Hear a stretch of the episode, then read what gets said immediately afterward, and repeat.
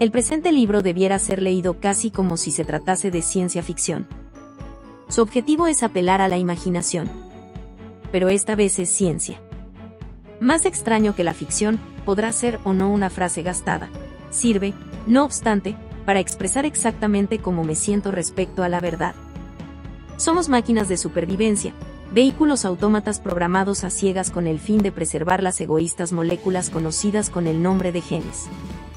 Esta es una realidad que aún me llena de asombro. A pesar de que lo sé desde hace años, me parece que nunca me podré acostumbrar totalmente a la idea. Una de mis esperanzas es lograr cierto éxito en provocar el mismo asombro en los demás. Tres lectores imaginarios miraron sobre mi hombro mientras escribía y ahora les dedico el libro a ellos. El primero fue el lector general, el profano en la materia. En consideración a he evitado, casi en su totalidad, el vocabulario especializado y cuando me he visto en la necesidad de emplear términos de este tipo, los he definido. Me pregunto por qué no censuramos, asimismo, la mayor parte de nuestro vocabulario especializado en nuestras revistas científicas. He supuesto que el lector profano carece de conocimientos especiales, pero no he dado por sentado que sea estúpido. Cualquiera puede difundir los conocimientos científicos si simplifica al máximo. Me he esforzado por tratar de divulgar algunas nociones sutiles y complicadas en lenguaje no matemático, sin por ello perder su esencia. No sé hasta qué punto lo he logrado, ni tampoco el éxito obtenido en otra de mis ambiciones, tratar de que el presente libro sea tan entretenido y absorbente como merece su tema. Durante mucho tiempo he sentido que la biología debiera ser tan emocionante como una novela de misterio, ya que la biología es, exactamente, una novela de misterio. No me atrevo a albergar la esperanza de haber logrado comunicar más que una pequeña fracción de la excitación que esta materia ofrece. El experto fue mi segundo lector imaginario. Ha sido un crítico severo que contenía vivamente el aliento ante algunas de mis analogías y formas de expresión. Las frases favoritas de este lector son, con excepción de, pero, por otra parte, y uff. Lo escuché con atención, y hasta rehice completamente un capítulo en consideración a él, pero al fin he tenido que contar la historia a mi manera. El experto aún no quedará del todo satisfecho con mis soluciones. Sin embargo, mi mayor esperanza radica en que aún él encontrará algo nuevo, una manera distinta de considerar conceptos familiares, quizás, o hasta el estímulo para concebir nuevas ideas propias. Si esta es una aspiración demasiado elevada, puedo, al menos, esperar que el libro lo entretendrá durante un viaje en tren. El tercer lector en quien pensé fue el estudiante, aquel que está recorriendo la etapa de transición entre el profano y el experto. Si aún no ha decidido en qué campo desea ser un experto, espero estimularlo a que considere, una vez más, mi propio campo, el de la zoología. Existe una razón mejor para estudiar zoología que el hecho de considerar su posible utilidad o la de sentir una simpatía general hacia los animales. Esta razón es que nosotros, los animales, somos el mecanismo más complicado y más perfecto en cuanto a su diseño en el universo conocido. Al plantearlo de esta manera, es difícil comprender el motivo por el cual alguien estudia otra materia. Respecto al estudiante que ya se ha comprometido con la zoología, espero que mi libro pueda tener algún valor educativo. Se verá obligado a recorrer con esfuerzo los documentos originales y los libros técnicos en los cuales se ha basado mi planteamiento. Si encuentra que las fuentes originales son difíciles de asimilar, quizá mi interpretación, que no emplea métodos matemáticos, le sea de ayuda, aceptándola como una introducción, o bien como un texto auxiliar. Son obvios los peligros que entraña el intento de llamar la atención a tres tipos distintos de lector. Solo puedo expresar que he sido muy consciente de estos peligros, pero también me pareció que los superaban las ventajas que ofrecía el intento. Soy un etólogo, y este libro trata del comportamiento de los animales. Es evidente mi deuda a la tradición etológica en la cual fui educado. Debo mencionar, en especial, a Nico Timbergen, quien desconoce hasta qué punto fue grande su influencia sobre mí durante los 12 años en que trabajé bajo sus órdenes en Oxford.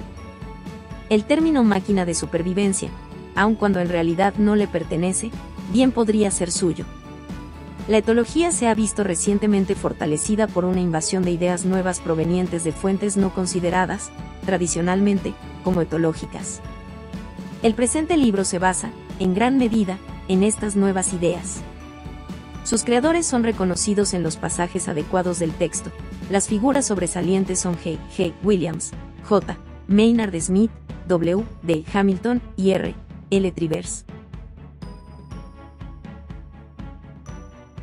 Varias personas sugirieron para el libro títulos que yo he utilizado, con gratitud, como títulos de diversos capítulos, Espirales Inmortales, John Krebs, La máquina de genes, Desmond Morris, Gen y parentesco, Genes Mansip, palabra compuesta de genes igual a genes, man igual a hombre y la partículas chip que podríamos traducir como afinidad, Tim Clutton Brock y Jan Dawkins, independientemente, y ofreciendo mis disculpas a Stephen Potter. Los lectores imaginarios pueden servir como objetivos de meritorias esperanzas y aspiraciones, pero su utilidad práctica es menor que la ofrecida por verdaderos lectores y críticos. Soy muy aficionado a las revisiones y he sometido a Marian Dawkins a la lectura de incontables proyectos y borradores de cada página. Sus considerables conocimientos de la literatura sobre temas biológicos y su comprensión de los problemas teóricos, junto con su ininterrumpido estímulo y apoyo moral, han sido esenciales para mí. John Krebs también leyó la totalidad del libro en borrador. Conoce el tema mejor que yo y ha sido magnánimo y generoso en cuanto a sus consejos y sugerencias.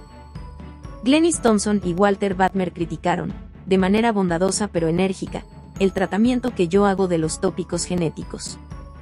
Temo que la revisión que he efectuado aún pueda no satisfacerles, pero tengo la esperanza de que lo encontrarán algo mejor. Les estoy muy agradecido por el tiempo que me han dedicado y por su paciencia.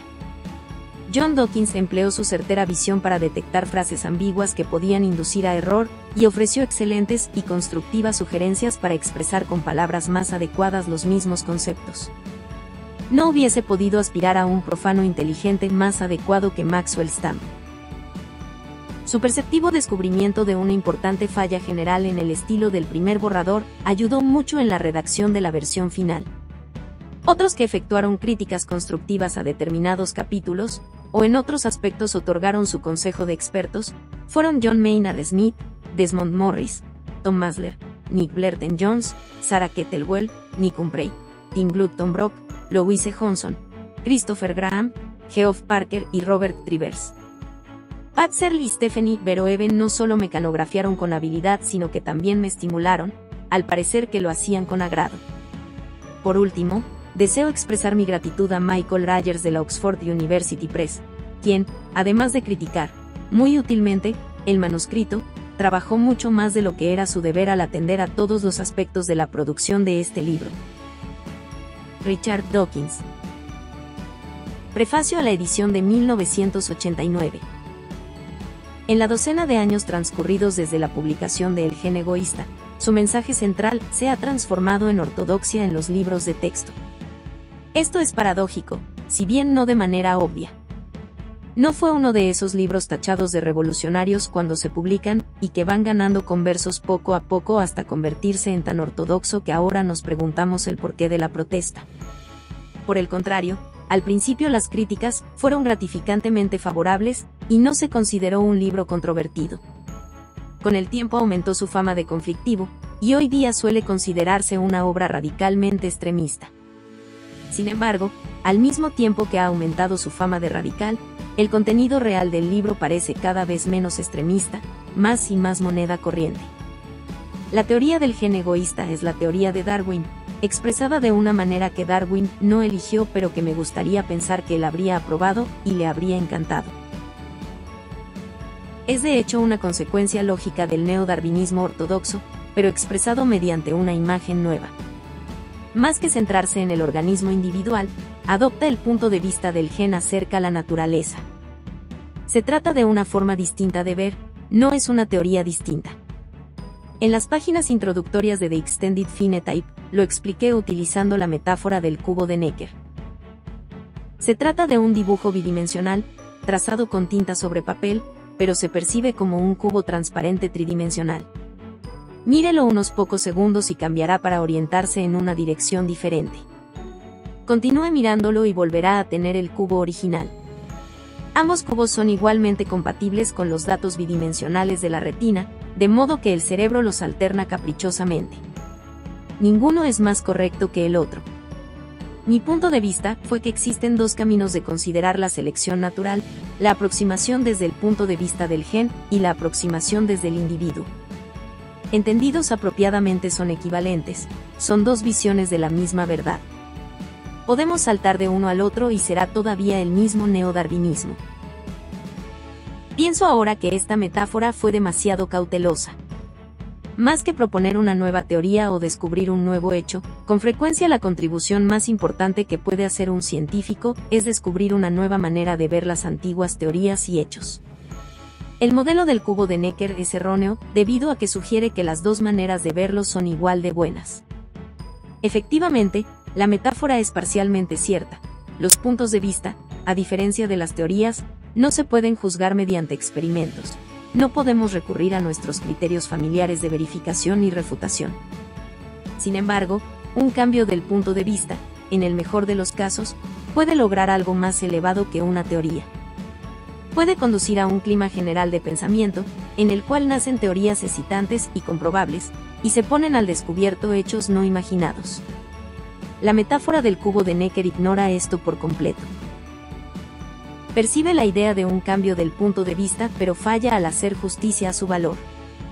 No estamos hablando de un salto a un punto de vista equivalente, sino, en casos extremos, de una transfiguración. Me apresuraré a afirmar que no incluyo mi modesta contribución en ninguna de estas categorías. Sin embargo, por este tipo de razón prefiero no establecer una separación clara entre la ciencia y su divulgación. Exponer ideas que previamente solo han aparecido en la literatura especializada es un arte difícil. Requiere nuevos giros penetrantes del lenguaje y metáforas reveladoras. Si se impulsa la novedad del lenguaje y la metáfora suficientemente lejos, se puede acabar creando una nueva forma de ver las cosas. Y una nueva forma de ver las cosas, como acabo de argumentar, puede por derecho propio hacer una contribución original a la ciencia. El propio Einstein no estuvo considerado como un divulgador, y yo he sospechado con frecuencia que sus vivas metáforas hacen más que ayudarnos al resto de nosotros. ¿No alimentarían también su genio creativo? El punto de vista del gen acerca del darwinismo está implícito en los escritos de R. A. Fischer y otros grandes pioneros del neodarwinismo de principios de la década de los años 30, si bien se hizo explícito en la década de los 60 de la mano de W. D. Hamilton y G. C. Williams. Para mí su percepción tuvo carácter visionario. Sin embargo, encontré que sus expresiones eran demasiado lacónicas, no suficientemente asimilables. Estaba convencido de que una versión ampliada y desarrollada podía poner en su sitio todas las cosas referentes a la vida, tanto en el corazón como en la mente. Escribiría un libro acerca del punto de vista del gen con respecto a la evolución. Debería concentrar sus ejemplos en el comportamiento social para ayudar a corregir el inconsciente seleccionismo de grupo que pervivía en el darwinismo popular. Empecé el libro en 1972, cuando los cortes de corriente resultantes de los conflictos en la industria interrumpían mis investigaciones en el laboratorio. Por desgracia, desde este punto de vista, los apagones acabaron después de haber redactado únicamente dos capítulos, y arrinconé el proyecto hasta que disfruté de un año sabático en 1975. Mientras tanto, la teoría se había propagado de manera notable gracias a John Maynard Smith y Robert Trivers. Ahora veo que era uno de esos periodos misteriosos en los que las nuevas ideas están flotando en el aire. Escribí. El gen egoísta en algo parecido a un arrebato de excitación, cuando Oxford University Press se puso en contacto conmigo para publicar una segunda edición, insistieron en que era inadecuado realizar una revisión exhaustiva convencional página a página. Existen muchos libros que, desde su concepción, están destinados obviamente a tener ediciones sucesivas, pero el gen egoísta no era de este tipo. La primera edición se impregnó del frescor de los tiempos en que fue escrita se vivían aires de revolución, de un amanecer maravilloso al estilo de Wordsworth. Era una lástima modificar un hijo de aquellos tiempos, engrosándolo con nuevos hechos o arrugándolo con complicaciones y advertencias. Así pues, el texto original permanecería con sus imperfecciones y sus opiniones sexistas. Las notas finales abarcarían las correcciones, respuestas y desarrollos y habría capítulos completamente nuevos sobre temas cuya novedad alimentaría en los nuevos tiempos el amanecer revolucionario. El resultado han sido los capítulos 12 y 13. Para escribirlos me he inspirado en los dos libros aparecidos en este campo que he encontrado más excitantes durante los años transcurridos. The Evolution of Cooperation, de Robert Axelrad, que parece ofrecer una cierta esperanza a nuestro futuro, y mi propia obra de Extended Phenotype, que me ha absorbido estos años y que probablemente es lo mejor que he escrito nunca. El título del capítulo decimosegundo, Los buenos chicos acaban primero, está tomado del programa de televisión Geraisen, de la BBC, que presenté en 1985. Se trataba de un documental de 50 minutos acerca de aproximaciones mediante la teoría de juegos a la evolución de la cooperación, producido por Jeremy Taylor. La realización de esta película y de otra, de Blind Watchmaker, con la misma productora, hizo que adquiriese un nuevo respeto por estos profesionales de la televisión. Los productores de Geraisen se vuelven estudiantes expertos avanzados de los temas que tratan. El capítulo decimosegundo debe más que su título a mis experiencias trabajando en estrecha colaboración con Jeremy Taylor y su equipo de Geraisen, y les estoy agradecido por ello. Recientemente he tenido noticia de un hecho desagradable, Existen científicos influyentes que tienen la costumbre de poner sus nombres en publicaciones en cuya elaboración no han tomado parte. Al parecer, algunos científicos de renombre reclaman sus derechos de autor en un trabajo cuando toda su contribución ha consistido en conseguir instalaciones, obtener fondos y realizar una lectura del manuscrito. Por lo que sé, las famas de ciertos científicos se pueden haber cimentado en el trabajo de sus estudiantes y colegas no sé qué se puede hacer para luchar contra esta falta de honradez. Posiblemente los editores de las revistas deberían pedir declaraciones juradas acerca de cuál ha sido la contribución de cada autor. Sin embargo, esto está fuera de lugar. La razón que me ha impulsado a poner de relieve este asunto aquí es el contraste. Elena Crowning ha hecho tanto por mejorar cada línea, cada palabra de los nuevos capítulos de este libro, que si no fuera por su firme rechazo la hubiera mencionado como coautora de los mismos. Le estoy profundamente agradecido y siento que todo mi agradecimiento tenga que limitarse a estas líneas. Doy también las gracias a Mark Ridley, Marian Dawkins y Alan Grafen por sus consejos y su crítica constructiva acerca de aspectos particulares. Thomas Webster, Hillary MCGLYNN y otras personas de la Oxford University Press toleraron mis caprichos y mis dilaciones. Richard Dawkins. Capítulo 1. ¿Por qué existe la gente? La vida inteligente sobre un planeta alcanza su mayoría de edad cuando resuelve el problema de su propia existencia. Si alguna vez visitan la Tierra criaturas superiores procedentes del espacio, la primera pregunta que formularán, con el fin de valorar el nivel de nuestra civilización, será, ¿han descubierto, ya, la evolución? Los organismos vivientes han existido sobre la Tierra, sin nunca saber por qué, durante más de 3.000 millones de años, antes de que la verdad, al fin, fuese comprendida por uno de ellos. Por un hombre llamado Charles Darwin. Para ser justos debemos señalar que otros percibieron indicios de la verdad, pero fue Darwin quien formuló una relación coherente y valedera del por qué existimos. Darwin nos capacitó para dar una respuesta sensata al niño curioso cuya pregunta encabeza este capítulo. Ya no tenemos necesidad de recurrir a la superstición cuando nos vemos enfrentados a problemas profundos tales como, ¿existe un significado de la vida? ¿Por qué razón existimos? ¿Qué es el hombre? Después de formular la última de estas preguntas, el eminente zoólogo G. G. Simpson afirmó lo siguiente, deseo insistir ahora en que todos los intentos efectuados para responder a este interrogante antes de 1859 carecen de valor, y en que asumiremos una posición más correcta si ignoramos dichas respuestas por completo. 1. En la actualidad, la teoría de la evolución está tan sujeta a dudas como la teoría de que la Tierra gira alrededor del Sol, pero las implicaciones totales de la revolución de Darwin no han sido comprendidas, todavía, en toda su amplitud. La zoología es, hasta el presente, una materia minoritaria en las universidades, y aun aquellos que escogen su estudio a menudo toman su decisión sin apreciar su profundo significado filosófico. La filosofía y las materias conocidas como humanidades todavía son enseñadas como si Darwin nunca hubiese existido. No hay duda que esta situación será modificada con el tiempo. En todo caso, el presente libro no tiene el propósito de efectuar una defensa general del darwinismo. En cambio, examinará las consecuencias de la teoría de la evolución con el fin de dilucidar un determinado problema. El propósito de este autor es examinar la biología del egoísmo y del altruismo.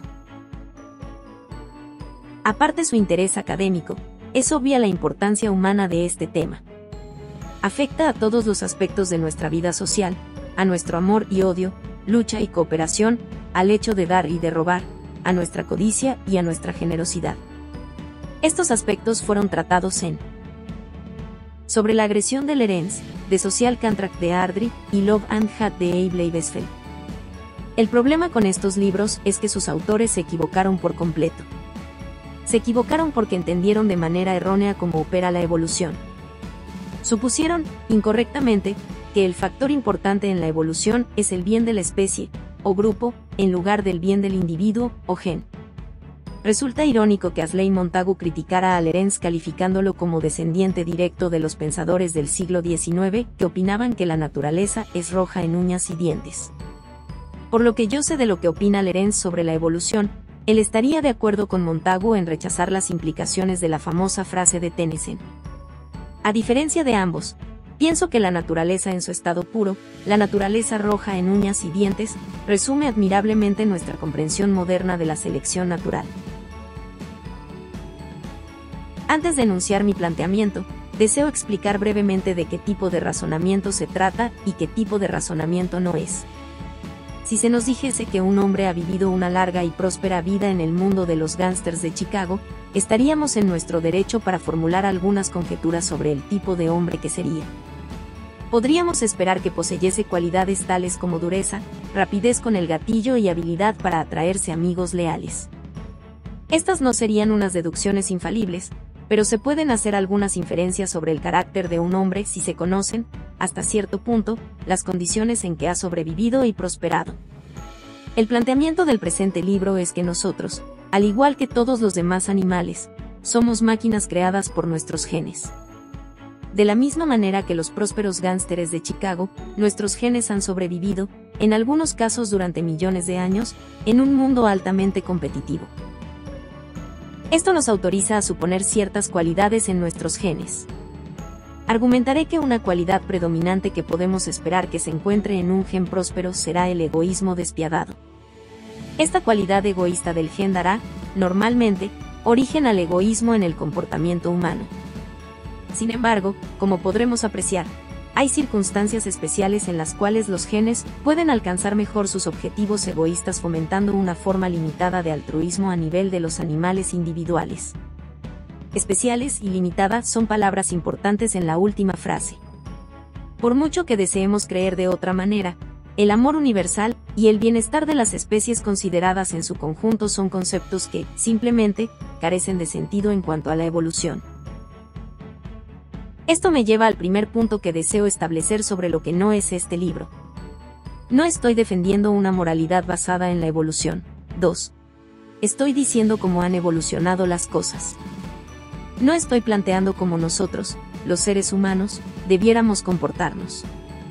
Subrayo este punto pues sé que estoy en peligro de ser mal interpretado por aquellas personas, demasiado numerosas, que no pueden distinguir una declaración que denote convencimiento de una defensa de lo que debería ser. Mi propia creencia es que una sociedad humana basada simplemente en la ley de los genes, de un egoísmo cruel universal, sería una sociedad muy desagradable en la cual vivir. Pero, desgraciadamente, no importa cuánto deploremos algo, no por ello deja de ser verdad. Este libro tiene como propósito principal el de ser interesante, pero si el lector extrae una moraleja de él, debe considerarlo como una advertencia. Una advertencia de que si el lector desea, tanto como yo, construir una sociedad en la cual los individuos cooperen generosamente y con altruismo al bien común, poca ayuda se puede esperar de la naturaleza biológica. Tratemos de enseñar la generosidad y el altruismo, porque hemos nacido egoístas. Comprendamos que se proponen nuestros genes egoístas, pues entonces tendremos al menos la oportunidad de modificar sus designios, algo a que ninguna otra especie ha aspirado jamás. Como corolario a estas observaciones sobre la enseñanza, debemos decir que es una falacia, sea dicho de paso, muy común el suponer que los rasgos genéticamente heredados son, por definición, fijos e inmodificables. Nuestros genes pueden ordenarnos ser egoístas, pero no estamos, necesariamente, obligados a obedecerlos durante toda nuestra vida. Sería más fácil aprender a ser altruistas si estuviésemos genéticamente programados para ello. El hombre es, entre los animales, el único dominado por la cultura, por influencias aprendidas y transmitidas de una generación a otra. Algunos afirmarán que la cultura es tan importante que los genes, sean egoístas o no, son virtualmente irrelevantes para la comprensión de la naturaleza humana. Otros estarán en desacuerdo con la observación anterior. Todo depende de la posición que se asuma en el debate naturaleza frente a educación, consideradas como determinantes de los atributos humanos. Este planteamiento me lleva a establecer el segundo punto aclaratorio de lo que no es este libro, no es una defensa de una posición u otra en la controversia naturaleza diagonal educación. Naturalmente poseo una opinión a este respecto, pero no voy a expresarla excepto hasta donde queda implícita en la perspectiva de la cultura que presentaré en el capítulo final. Si los genes, efectivamente, resultan ser totalmente irrelevantes en cuanto a la determinación del comportamiento humano moderno, si realmente somos únicos entre los animales a este respecto, es por lo menos interesante preocuparse sobre la regla en la cual, tan recientemente, hemos llegado a ser la excepción. Y si nuestra especie no es tan excepcional como a nosotros nos agradaría pensar, es todavía más importante el estudio de dicha regla. Como tercer punto, podemos señalar que este libro tampoco es un informe descriptivo del comportamiento detallado del hombre o de cualquier otra especie animal en particular. Utilizaré detalles objetivos solo como ejemplos ilustrativos. No diré, si observan el comportamiento del mandril descubrirán que es egoísta, por lo tanto, es probable que el comportamiento humano también lo sea. La lógica del argumento de mi gánster de Chicago es totalmente distinta. Se trata de lo siguiente, los seres humanos y los mandriles han evolucionado de acuerdo a una selección natural. Si se considera la forma en que ésta opera, se puede deducir que cualquier ser que haya evolucionado por selección natural será egoísta. Por lo tanto, debemos suponer que cuando nos disponemos a observar el comportamiento de los mandriles, de los seres humanos y de todas las demás criaturas vivientes, encontraremos que son egoístas.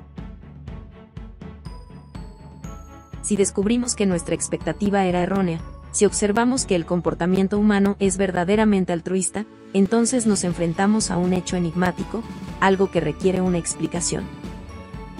Antes de seguir adelante, necesitamos una definición. Un ser, como el mandril, se dice que es altruista si se comporta de tal manera que contribuya a aumentar el bienestar de otro ser semejante a expensas de su propio bienestar. Un comportamiento egoísta produce exactamente el efecto contrario.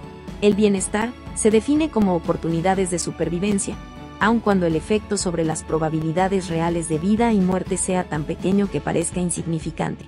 Una de las consecuencias sorprendentes de la versión moderna de la teoría darwiniana es que las pequeñas influencias, aparentemente triviales, pueden ejercer un impacto considerable en la evolución. Esto se debe a la enorme cantidad de tiempo disponible para que tales influencias se hagan sentir. Es importante tener en cuenta que las definiciones dadas anteriormente sobre el altruismo y el egoísmo son relativas al comportamiento. No son subjetivas. No estoy tratando, en este caso, de la psicología de los motivos. No voy a discutir si la gente que se comporta de manera altruista lo está haciendo realmente por motivos egoístas, secretos o subconscientes. Tal vez sea así o tal vez no, y quizá nunca lo sepamos, pero en todo caso ello no concierne al tema del presente libro. A mi definición solo le concierne si el efecto de un acto determinará que disminuyan o aumenten las perspectivas de supervivencia del presunto altruista y las posibilidades de supervivencia del presunto beneficiario. Es un asunto muy complejo el demostrar los efectos del comportamiento en cuanto a perspectivas de supervivencia a largo plazo. En la práctica, cuando aplicamos la definición al comportamiento real, debemos modificarla empleando la palabra aparentemente. Un acto aparentemente altruista es el que parece, superficialmente, como si tendiese, no importa cuán ligeramente, a causar la muerte al altruista y a conferir al receptor mayores esperanzas de supervivencia. A menudo resulta, al ser analizados con más detenimiento, que los actos aparentemente altruistas son en realidad actos egoístas disfrazados. Una vez más, no quiero decir que los motivos implícitos sean secretamente egoístas, sino que los efectos reales del acto en cuanto a perspectivas de supervivencia son el reverso de lo que al principio creíamos. Voy a dar algunos ejemplos de comportamiento aparentemente egoísta y de comportamiento aparentemente altruista. Es difícil desterrar los hábitos subjetivos de pensamiento cuando nos estamos refiriendo a nuestra propia especie, de tal manera que, en lugar de ello, seleccionaré ejemplos tomados de otros animales. Presentaré en primer término diversos ejemplos de comportamiento egoísta de animales individuales. Las gaviotas de cabeza negra anidan en grandes colonias, quedando los nidos solo a unos cuantos palmos de distancia unos de otros cuando los polluelos recién salen del cascarón son pequeños e indefensos, y no ofrecen ninguna dificultad para ser devorados. Es un hecho bastante común que una gaviota espere que una vecina se aleje, probablemente en búsqueda de un pez con que alimentarse, para dejarse caer sobre los polluelos que han quedado momentáneamente solos y vaciar el nido. De tal modo obtiene una buena y nutritiva comida sin tomarse la molestia de pescar un pez y sin tener que dejar su propio nido desprotegido. Más conocido es el macabro canibalismo de la mantis religiosa. Las mantis son grandes insectos carnívoros. Normalmente comen pequeños insectos como las moscas, pero suelen atacar a cualquier ser que se mueva. Cuando se acoplan, el macho, cautelosamente, trepa sobre la hembra hasta quedar montado sobre ella y copula. Si la hembra tiene la oportunidad, lo devorará empezando por arrancarle la cabeza de un mordisco, ya sea cuando el macho se está aproximando, inmediatamente después que la monta o después que se separan. Parecería más sensato que ella esperase hasta el término de la copulación antes de empezar a comérselo. Pero la pérdida de la cabeza no parece afectar al resto del cuerpo del macho en su avance sexual. En realidad, ya que en la cabeza del insecto es donde se encuentran localizados algunos centros nerviosos inhibitorios, es posible que la hembra mejore la actuación sexual del macho al devorarle la cabeza. 3. De ser así, es un beneficio adicional. El beneficio primordial es que consigue una buena comida. La palabra egoísta podrá parecer una subestimación de la realidad para casos tan extremos como el canibalismo, aun cuando estos encajan bien en nuestra definición. Tal vez podamos simpatizar más directamente con el reputado comportamiento cobarde de los grandes pingüinos de la Antártida. Se les ha observado parados al borde del agua, dudando antes de sumergirse, debido al peligro de ser comidos por las focas. Si solamente uno de ellos se sumergiera el resto podría saber si hay allí o no una foca. Naturalmente nadie desea ser el conejillo de indias, de tal manera que esperan y en ocasiones hasta tratan de empujarse al agua unos a otros. Con mayor frecuencia, el comportamiento egoísta puede simplemente consistir en negarse a compartir algún recurso apreciado como podría ser la comida, el territorio o los compañeros sexuales. Daremos ahora algunos ejemplos de comportamiento altruista. El comportamiento de las abejas obreras, prontas a clavar su aguijón, constituye una defensa muy efectiva contra los ladrones de miel. Pero las abejas que efectúan tal acto son guerreros kamikaze. Al clavar el aguijón algunos órganos vitales internos son, normalmente, arrancados del cuerpo de la abeja y ésta muere poco tiempo después. Su misión suicida puede haber salvado los almacenamientos de comida indispensables para la colonia, pero ella no estará presente para cosechar los beneficios. Según nuestra definición, este es un acto de comportamiento altruista. Recuérdese que no estamos hablando de motivos conscientes. Pueden o no estar presentes, tanto en este ejemplo como en los anteriores referentes al egoísmo, pero son irrelevantes para nuestra definición. Dar la vida a cambio de la de los amigos es, obviamente, un acto altruista, pero también lo es el asumir un leve riesgo por ellos. Muchos pájaros pequeños, cuando ven a una ave rapaz tal como el halcón, emiten una llamada de alarma característica, que al ser escuchada hace que la bandada inicie una acción evasiva adecuada. Existe una evidencia indirecta de que el pájaro que da la señal de alarma se sitúa ante un peligro especial, pues atrae la atención del ave rapaz, de forma particular, hacia ella. Es solo un leve riesgo adicional, pero sin embargo parece, al menos a primera vista, calificarse como un acto altruista según nuestra definición. Los actos más comunes y más sobresalientes de altruismo animal son efectuados por los padres, especialmente por las madres, en beneficio de sus hijos. Pueden incubarlos, ya sea en nidos o en sus propios cuerpos, alimentarlos a un enorme costo para sí mismos, y afrontar grandes riesgos con el fin de protegerlos de los predadores. Para tomar solo un ejemplo individual, citaremos el de los pájaros que anidan en la tierra y que desempeñan la llamada exhibición de distracción cuando se acerca un predador como el zorro. El pájaro padre se aleja cojeando del nido, arrastrando un ala como si la tuviese quebrada. El predador, apreciando una presa fácil, es alejado mediante el engaño del nido que contiene los polluelos. Finalmente, el pájaro padre deja de fingir y levanta el vuelo justo a tiempo para escapar de las fauces del zorro. Es probable que haya salvado la vida de sus polluelos, pero a cierto riesgo de la suya propia. No estoy tratando de hacer hincapié en algo determinado al narrar estas historias. Los ejemplos nunca constituyen una evidencia seria para hacer una generalización útil. Estos relatos solo tienen la intención de servir de ilustraciones a lo que yo entiendo por comportamiento altruista y comportamiento egoísta. Este libro demostrará que tanto el egoísmo individual como el altruismo individual son explicados por la ley fundamental que yo denomino egoísmo de los genes. Pero primero debo referirme a una explicación particularmente errónea del altruismo, ya que es ampliamente conocida y con frecuencia se enseña en las escuelas. Esta explicación está basada en la mala interpretación que ya he señalado, y dice que las criaturas evolucionan y efectúan actos en bien de la especie o en beneficio del grupo. Es fácil apreciar cómo esta idea se gestó en biología. La mayor parte de la vida animal está dedicada a la reproducción, y la mayoría de los actos altruistas, de autosacrificio, que se observan en la naturaleza son realizados por los padres en beneficio de sus hijos. Perpetuación de la especie es un eufemismo común para denominar la reproducción, y es indudablemente una consecuencia de la reproducción. Requiere tan solo estirar un poco la lógica para deducir que la función de la reproducción es perpetuar la especie. Aceptado este principio, solo hay que dar un pequeño paso en falso para concluir que los animales se comportarán, en general, de tal manera que favorecerán la perpetuación de las especies.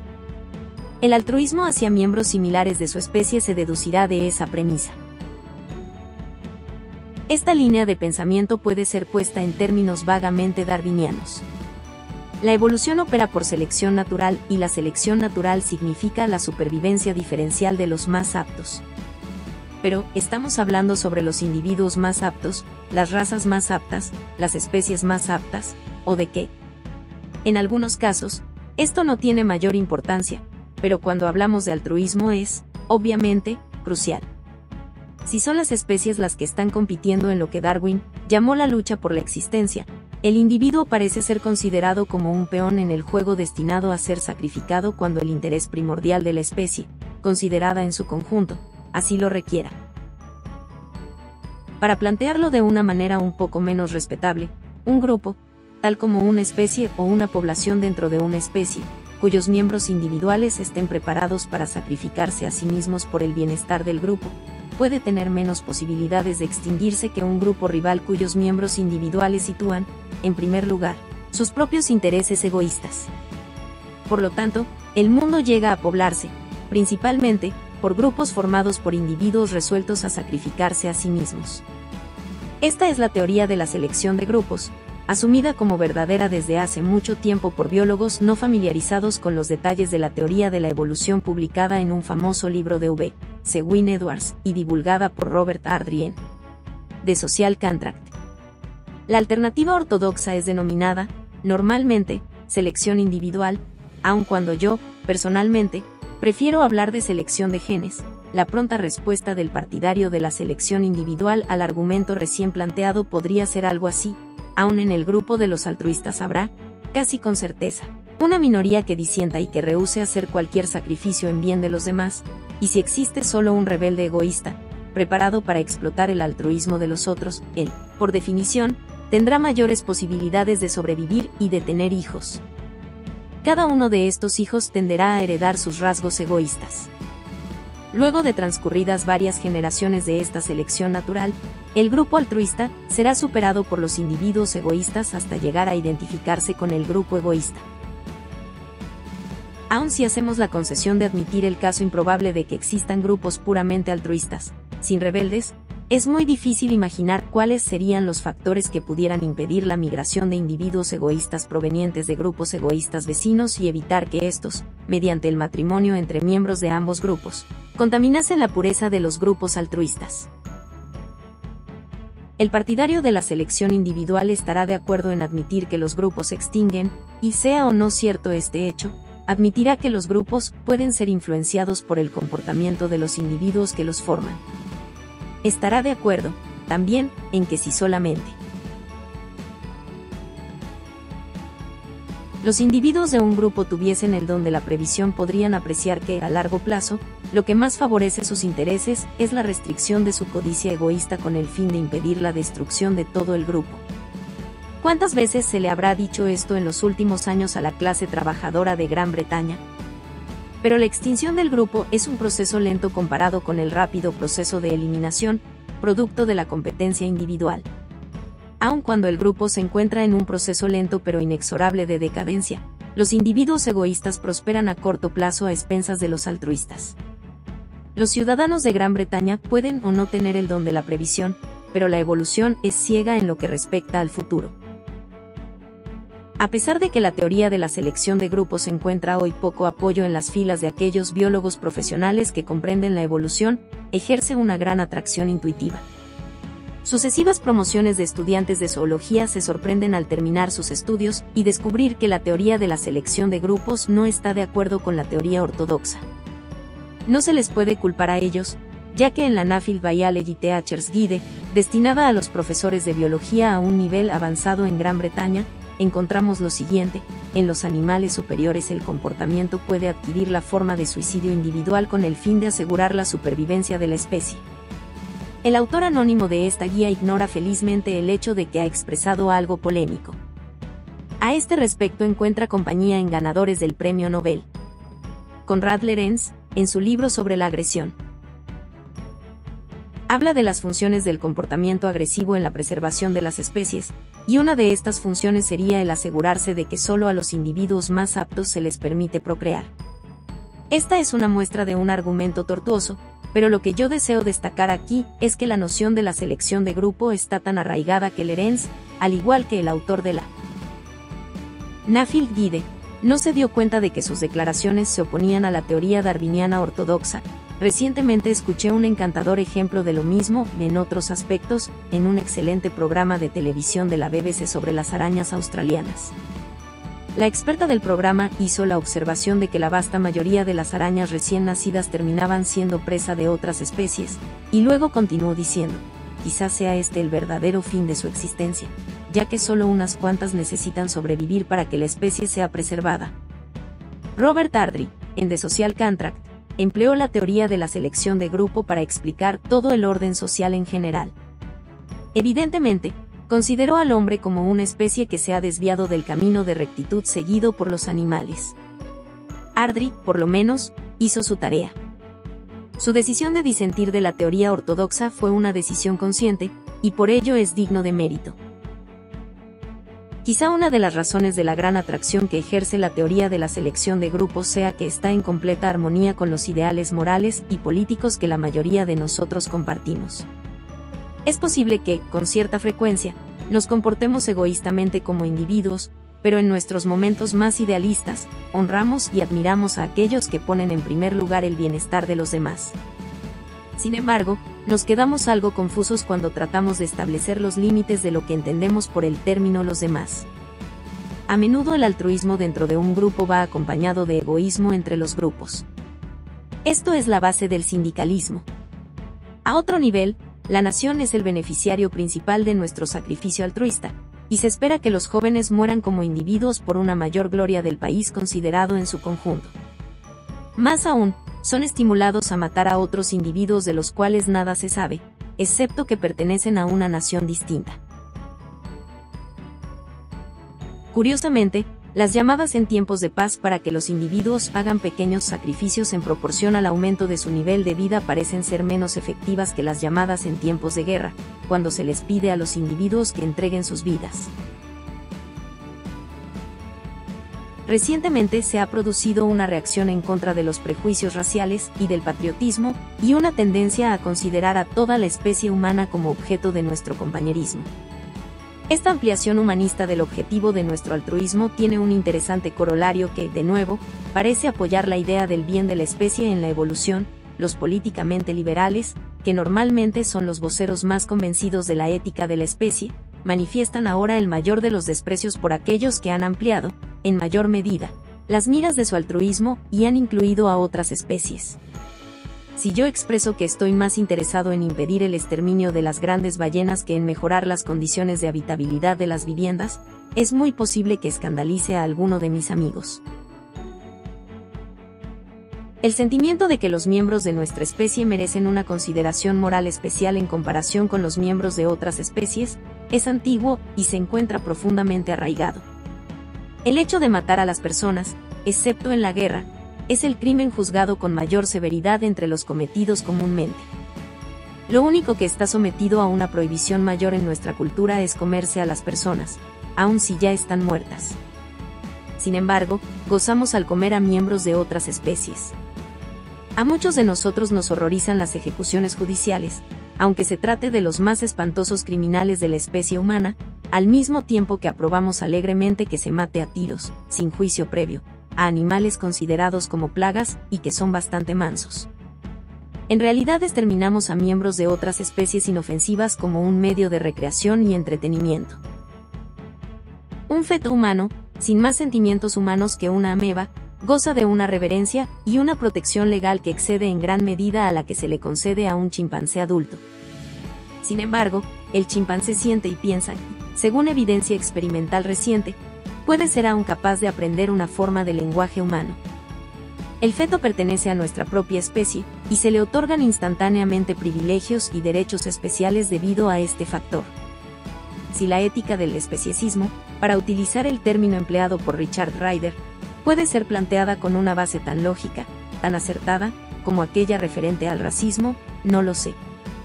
Lo que sí sé es que no posee una base adecuada en la biología evolutiva. La confusión en la ética humana sobre el nivel en que el altruismo es deseable familia, nación, raza, especie, o hacia todos los seres vivientes, se refleja en una confusión paralela en biología, en lo referente al nivel en el cual se puede esperar el altruismo de acuerdo a la teoría de la evolución ni siquiera los partidarios de la selección de grupos se sorprenderían al descubrir a miembros de grupos rivales mostrándose animosidad unos a otros. De esta manera, al igual que los miembros de un sindicato o los soldados, están favoreciendo a su propio grupo en la lucha por los recursos limitados. Vale la pena preguntar cómo el partidario de la selección de grupo decide cuál es el nivel importante. Si la selección se produce entre grupos dentro de una especie, y entre las especies, ¿por qué no se produciría, también, entre agrupaciones mayores? Las especies están agrupadas en géneros, los géneros en órdenes, y los órdenes en clases. Los leones y los antílopes son miembros de la clase mamíferos, a la cual nosotros también pertenecemos. No deberíamos, entonces, esperar que los leones se abstuviesen de matar a los antílopes por el bien de los mamíferos. Seguramente deberían, en cambio, cazar pájaros o reptiles, con el fin de impedir la extinción de la clase.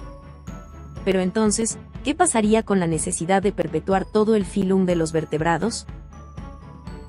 Está bien que yo argumente por la ridaxtio ad y señale las dificultades que surgen ante la teoría de la selección de grupo, pero la existencia aparente del altruismo individual aún debe ser explicada.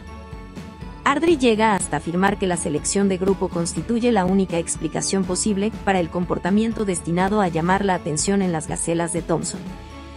Estos saltos vigorosos y llamativos frente al predador es análogo a las llamadas de alarma de los pájaros, en cuanto parece advertir a sus compañeros del peligro mientras, aparentemente, llaman la atención del predador hacia sí mismos.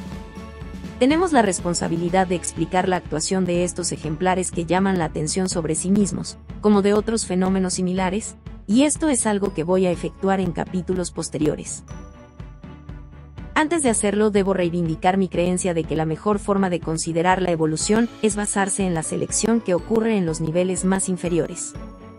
Al sostener esta creencia reconozco que estoy profundamente influido por el excelente libro Adaptation and Natural Selection, de G. C. Williams.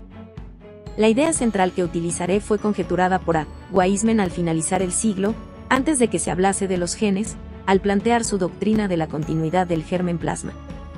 Defenderé la tesis de que la unidad fundamental de selección, y por tanto del egoísmo, no es la especie ni el grupo, ni siquiera, estrictamente hablando, el individuo. Es el gen, la unidad de la herencia.